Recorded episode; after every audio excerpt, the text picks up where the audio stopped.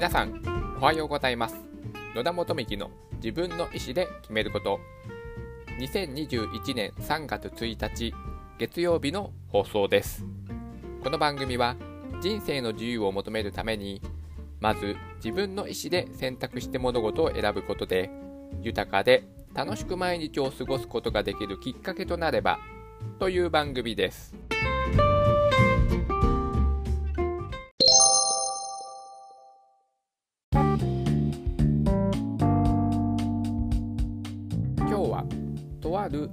己啓発セミナーに参加して1日目についてお話をしたいと思います。以前にポッドキャストで少しお話をしたんですけども事前に何でしたっけ健康に関する誓約書を書かされたセミナーに参加します。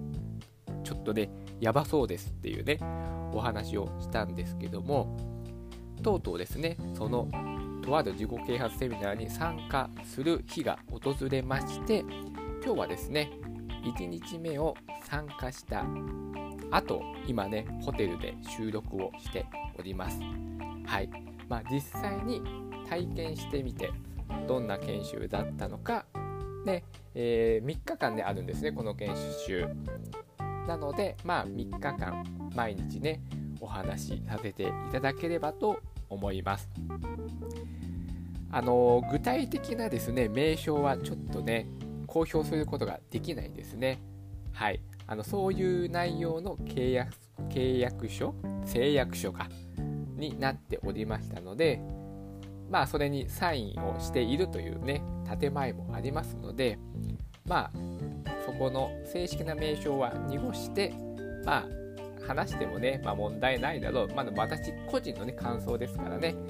まあそういった内容のお話をさせていただければと思っております。では早速。はい。えー、まあですねネットを見る限りではちょっとやばいんじゃないのっていうね書き込みがたくさんありました。例えばですね親戚とかにですね電話営業をさせられるとかですね。あとは、まあ、とある国ではカルト団体の認定をされているだとかそういった書き込みはたくさんありました。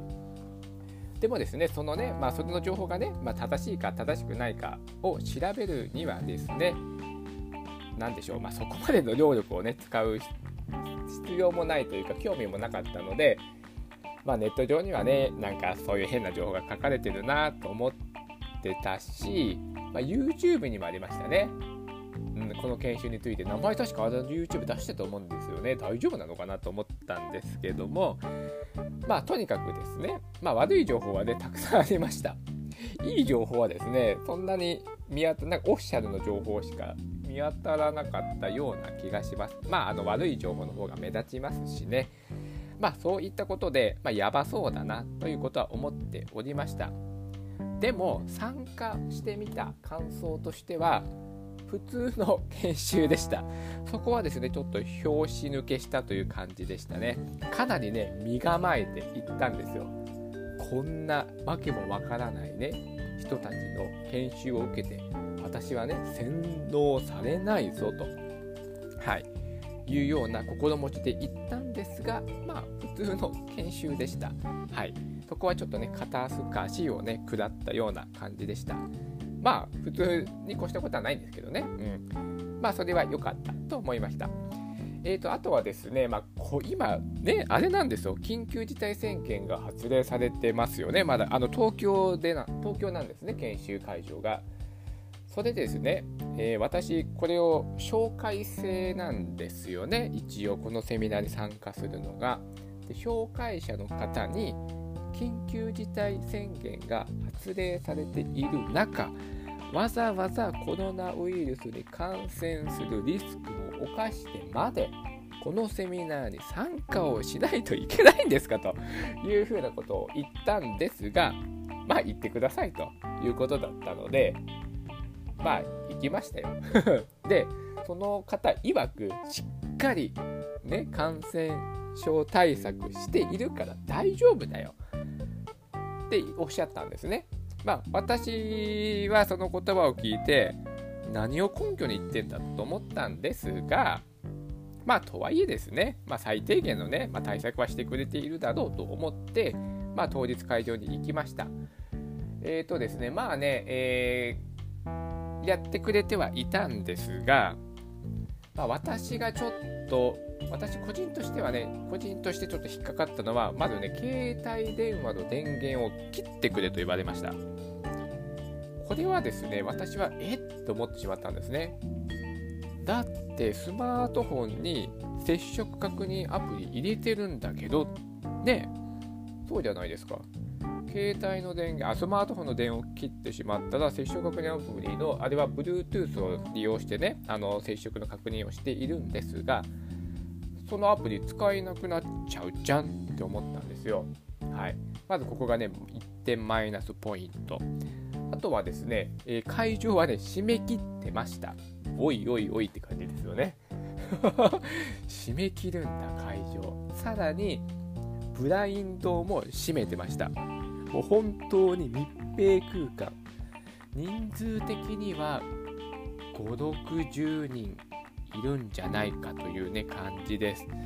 まあそれなりに間隔を空けてえー まやってはいるんですがこれセミナーなんですね。それで、まあ、いわゆるワークというものがありまして一応このセミナーのスタンスとしては対話を通して、まあ、自己啓発自分の内省をしていく自分の気持ちを掘り下げていくという研修内容なんですよ。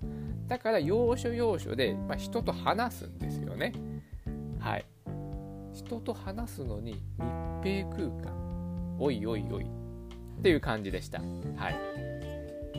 まあ まあねまあ私自身はね、まあね、その環境を私には変えることはね、できないので、じゃあ自分にね、まあ、できる最大限の、ま、感染症対策をしようと思って、まあ、それはもちろんね、しっかりやったので、まあ、あとはね、どうかなっていうとこですね。一応ね、え PCR 検査、これもね、あの検証終わったら私すぐ受けますよって。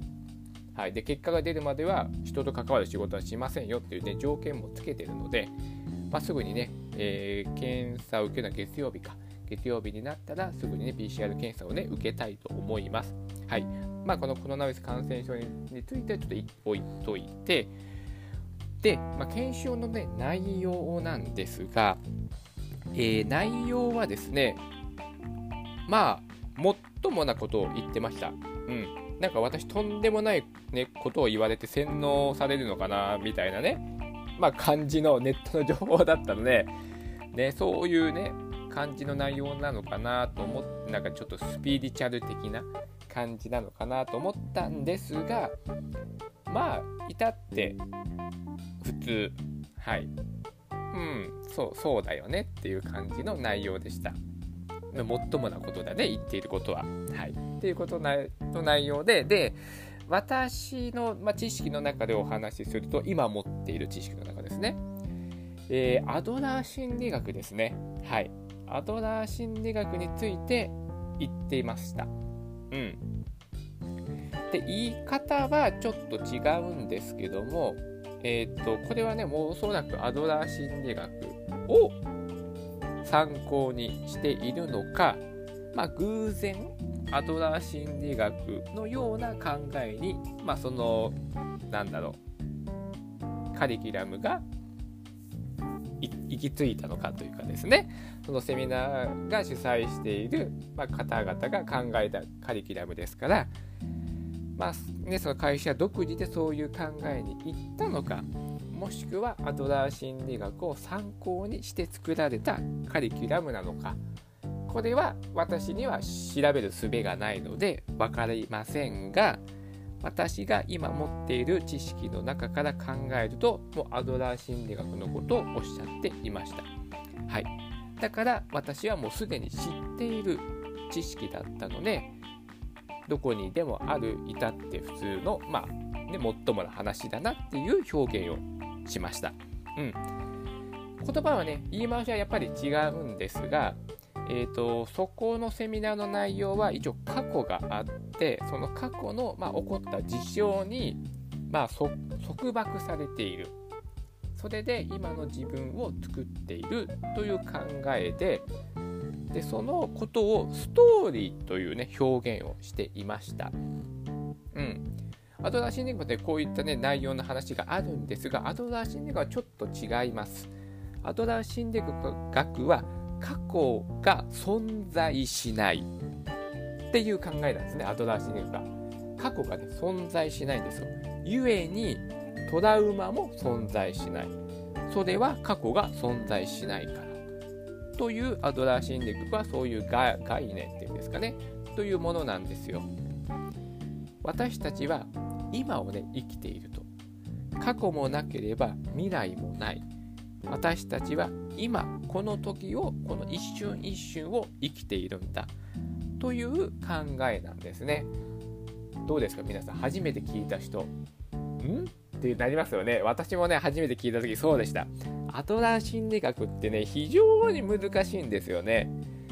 でも私はアドラー心理学をま知れば知るほど、まあ、自分のね考えとすごいね合っている。うん、と言いますか私がこうもやもや抱いて長年ねもやもや、えーと、抱いてたもやもや感はもうこのアドラー心理学が言語化してくれてるのでバッチリ。あそれでよかったんだ。自分の考えはそれで良かったんだ。って言ったことがすごいね私は腑に落ちたのでアドラー心理学に出会ってよかったなというふうに思ってまあそれ以降ですね、まあ、自分なりに勉強しているんですがそのね話でしたアドラー心理学の話と同じ似ている言い回しは違いますけどもでもちょっと違うんですよね。そのセミナーは過去が存在するという表現をしてました。でもアドラー心理学は過去が存在しない。でもそのねアドラー心理学はまトラウマっていう表現をして、まあ、そのセミナーではま過去の事象に束縛されている。ま、ここの関係性はま似ている。うん、でそれでその物語事象をストーリーという表現をしていました。